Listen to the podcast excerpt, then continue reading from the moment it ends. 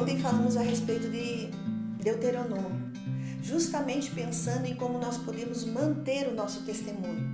E a conclusão que chegamos é que o nosso testemunho será mantido se nós declararmos às futuras gerações esse agir sobrenatural do nosso Deus.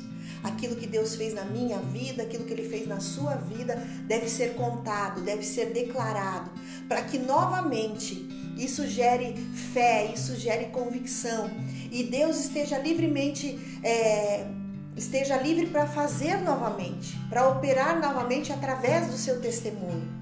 E ontem falamos do livro de Deuteronômio e hoje eu queria lembrar você do texto de Deuteronômio 6,17 que diz: Obedeçam cuidadosamente aos mandamentos do Senhor, o seu Deus, e aos testemunhos e estatutos que ele ordenou. Guardar os mandamentos do Senhor é fácil de entender. Aquilo que ele diz que é para fazer, nós fazemos. Aquilo que ele diz que nós não devemos fazer, nós não fazemos. Agora, os estatutos de Deus são princípios, são valores que estão inerentes àquela promessa. Por exemplo, se nós formos ler o texto é, que diz que nós devemos honrar os nossos pais, para que tudo nos vá bem, que os nossos dias sejam prolongados na terra, nós entendemos que honrar a, honrar a Deus é uma orientação, é, é uma das, das dos mandamentos do Senhor para nossa vida. Agora, honra, né? É um dos estatutos de Deus, é uma das formas de Deus agir, é uma das características do próprio Deus. Então, quando nós estabelecemos, né, e olhamos para esse texto e vemos que Deus nos orienta a cumprir os mandamentos, é, cumprir cuidadosamente os seus estatutos, mas ele fala também dos testemunhos. O que significa manter os testemunhos do Senhor?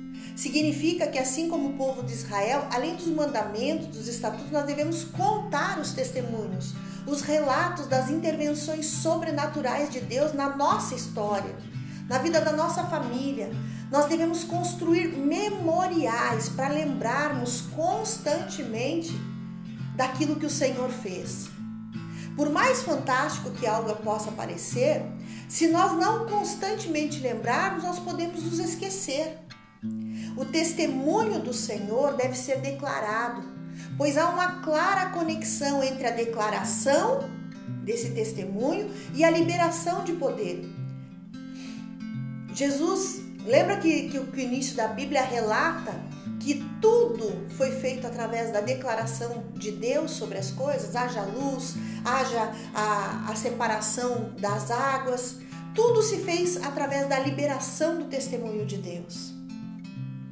Jesus modelou ambos os aspectos no seu ministério para mim e para você.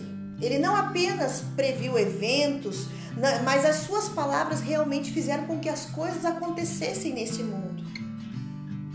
Então, nós não podemos hoje, como filhos de Deus, como irmãos mais novos de Jesus, nós também temos que abrir os nossos lábios e declarar para que o Senhor venha continuar agindo em nosso meio.